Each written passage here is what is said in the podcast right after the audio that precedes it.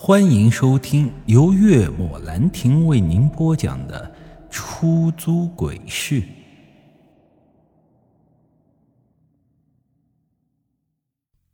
第一次见到你，老子就觉得熟悉。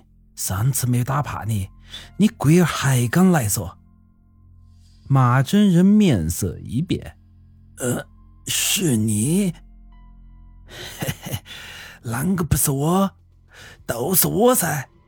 老大爷咧嘴一笑，想偷老子们的东西出去害人，你倒是想得美！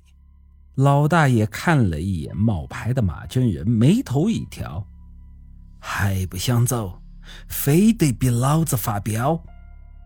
我看得出来，冒牌马真人眼中是深深的忌惮，应该是在老大爷手里是吃过了不少苦头。犹豫了一下，他最终还是咬牙窜进了树林中，消失不见了。大爷，他到底是什么人？我好奇地问了一句。大爷叹了口气，却说道：“一个傻逼。”说完，背着手缓缓离开了，留下我和江明一脸懵逼地愣在了原地。这人骂的是简单直接、通俗易懂，有些让人猝不及防。大概两分钟后，前头传来了一阵声音：“你两个还不想走？再耽搁下，晚饭都没得吃了。”我和江明这才反应过来，急忙跟上了老大爷。难怪他内心会如此强大，原来不是一般人。否则，普通人有几个能经得住这种打击呢？跟着老大爷，我们走的是另一条路。经过我们当初走过的那个峡谷时，老大爷看向我和江明，说道：“算你们两个命大，那个棺材板板随便爬出一个，都能给你们一脚踩死了。”听他这么一说，我和江明脸色唰的一下就白了，连问他说是怎么回事。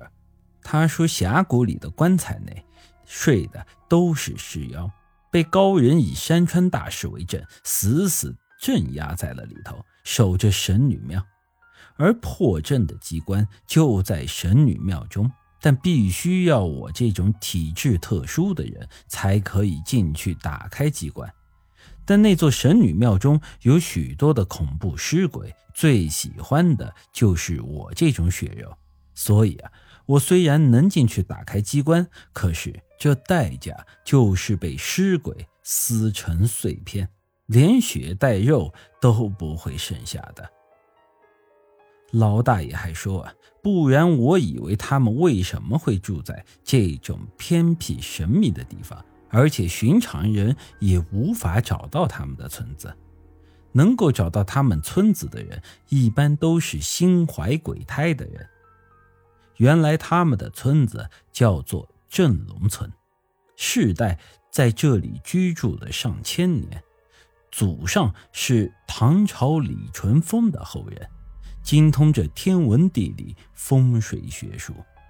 这神女扶桑死后，她的祖上就一直在神女庙里当着庙祝，后来啊，随着神女庙一块消失了。而他们世代传承的使命就是镇守神女庙，峡谷里那些尸妖也是在清朝那一代老祖镇压在这里的。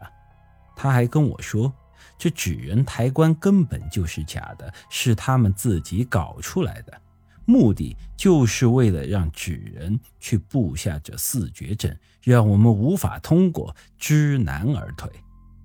至于一到天黑村民就关门关窗的原因，则是因为需要祭神，必须要虔诚。哪里是因为怕什么纸人抬轿啊？谁能想到那冒牌马真人还真是不怕死？其实他第一眼看到我就认出了我的基因体，知道了我们的目的。所以当我们一路向神女峰赶去的时候，他一直跟在我们后头。这说了一路，不知不觉中，我们已经回到了村子。当村民看到我和江明时，眼神顿时变得犀利了起来，哪还有当初那种淳朴的眼神？幸好老大爷解释了一番，说我俩也是无辜的，否则还真说不准能不能走出这个村子。